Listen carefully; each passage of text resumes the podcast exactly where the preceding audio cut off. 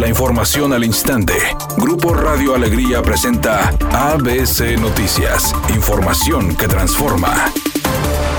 El gobernador Jaime Rodríguez Calderón pidió a los alcaldes ser más responsables para cumplir las reformas a la ley de salud con respecto al uso obligatorio del cubrebocas en espacios públicos, asegurando que su tarea será sancionar a quienes desobedezcan esta medida. El mandatario estatal recordó que el Congreso aprobó que los municipios y corporaciones policíacas procuren la obligatoriedad, ya que en caso de que una persona no porte el cubrebocas, sería acreedor a una multa o arresto. Por otra parte, luego de más de un mes de permanecer cerrado por disposición de las autoridades de salud de Nuevo León, cines, casinos, salones de eventos y gimnasios podrán operar a partir de mañana, operando de lunes a sábado de 5 a 23 horas con un aforo del 30% de capacidad y los domingos cerrado todo el día. El secretario de Salud, Manuel de la O, señaló que las reaperturas se dan debido a la disminución en las hospitalizaciones, recordando que los negocios serán multados si no respetan las medidas preventivas. Finalmente, el funcionario de salud dijo que las tiendas de conveniencia volverán a operar las 24 horas de lunes a sábado y cerrado los domingos.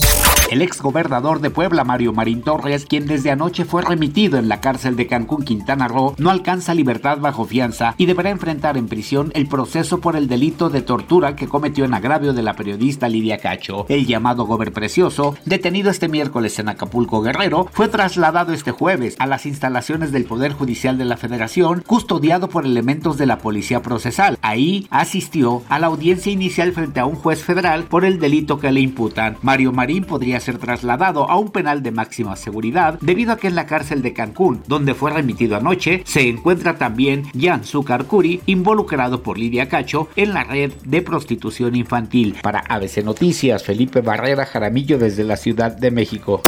Editorial ABC con Bernardo Pérez.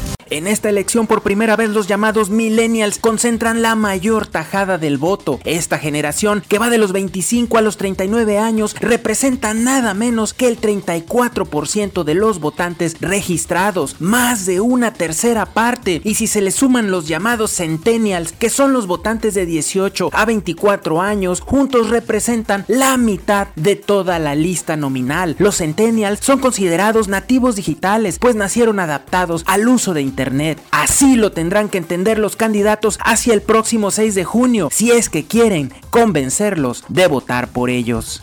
Afortunadamente, Fernanda Castillo está muy bien de salud, así se nota a través de sus redes sociales, en donde los últimos días ha compartido fotografías junto a su pequeño bebé, quien recientemente llegó a su familia. Recordemos que las complicaciones en el parto fueron una situación que tuvo en jaque al marido Eric Heiser de la actriz y también a otros familiares y amigos. Sin embargo, tanto el pequeñín como ella hoy están muy saludables.